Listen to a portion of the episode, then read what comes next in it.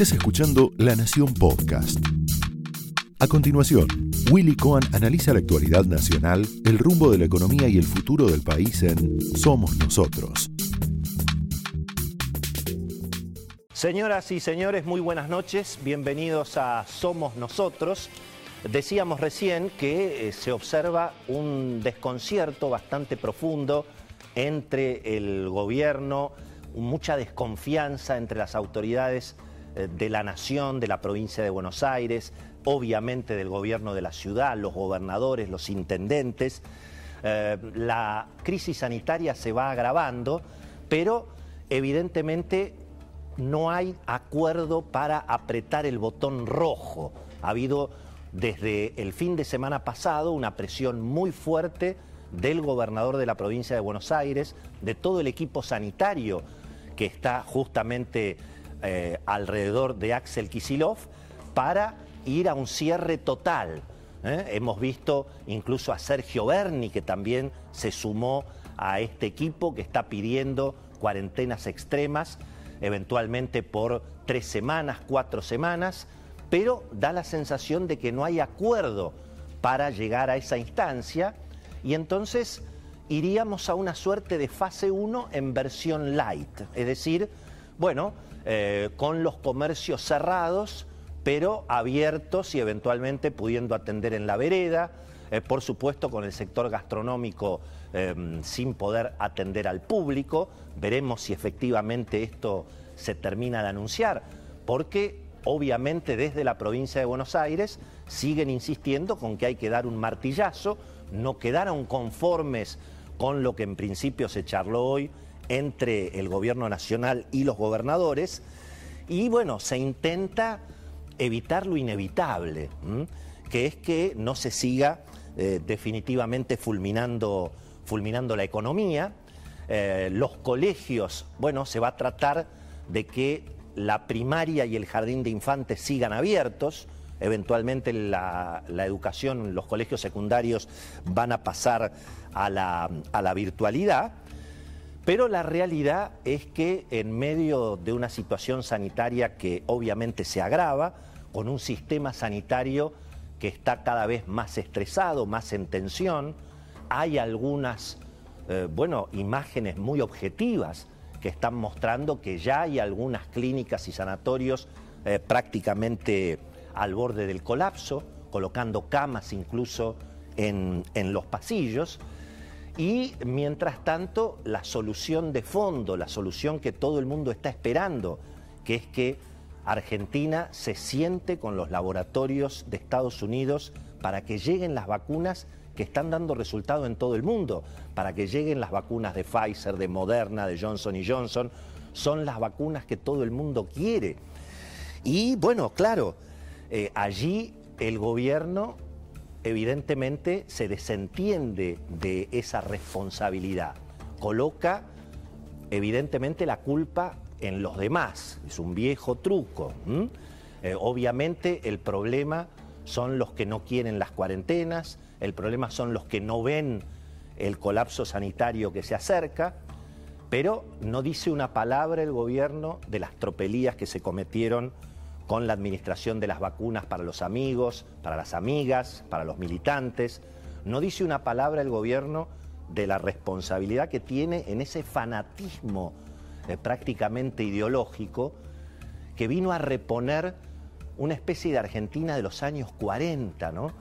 Eh, casi un poco irónicamente se decía hoy en las redes sociales, en lugar de Braden o Perón, bueno, hay algunos sectores eh, muy radicalizados del gobierno que vienen a proponer algo así como Pfizer o Perón, que negociar con Pfizer es entregar la soberanía, cosa más ridícula realmente eh, no, no se ha escuchado en la Argentina, por lo menos de los últimos, de los últimos 30, 40 años.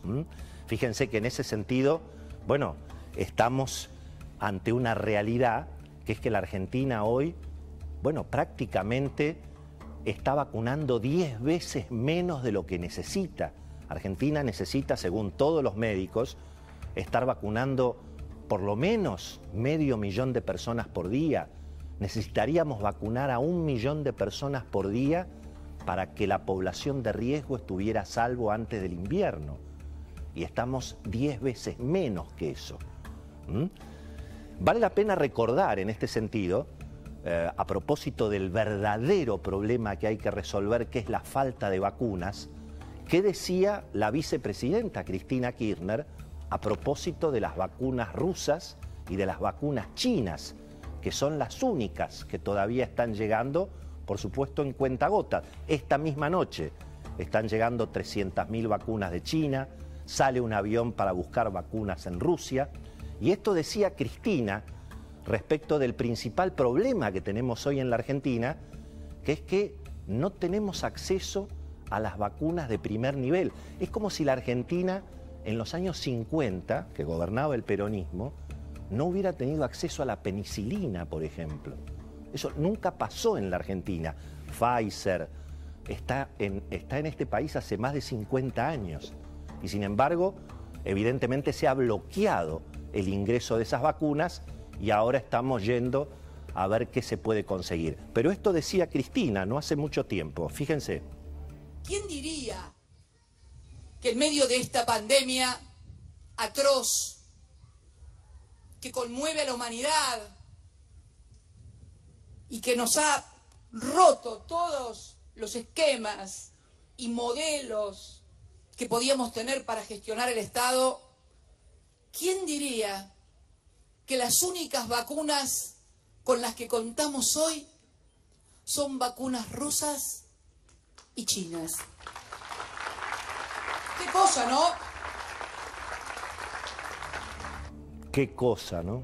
Qué cosa, ¿no? Fíjense que lo que necesita la Argentina es conseguir vacunas.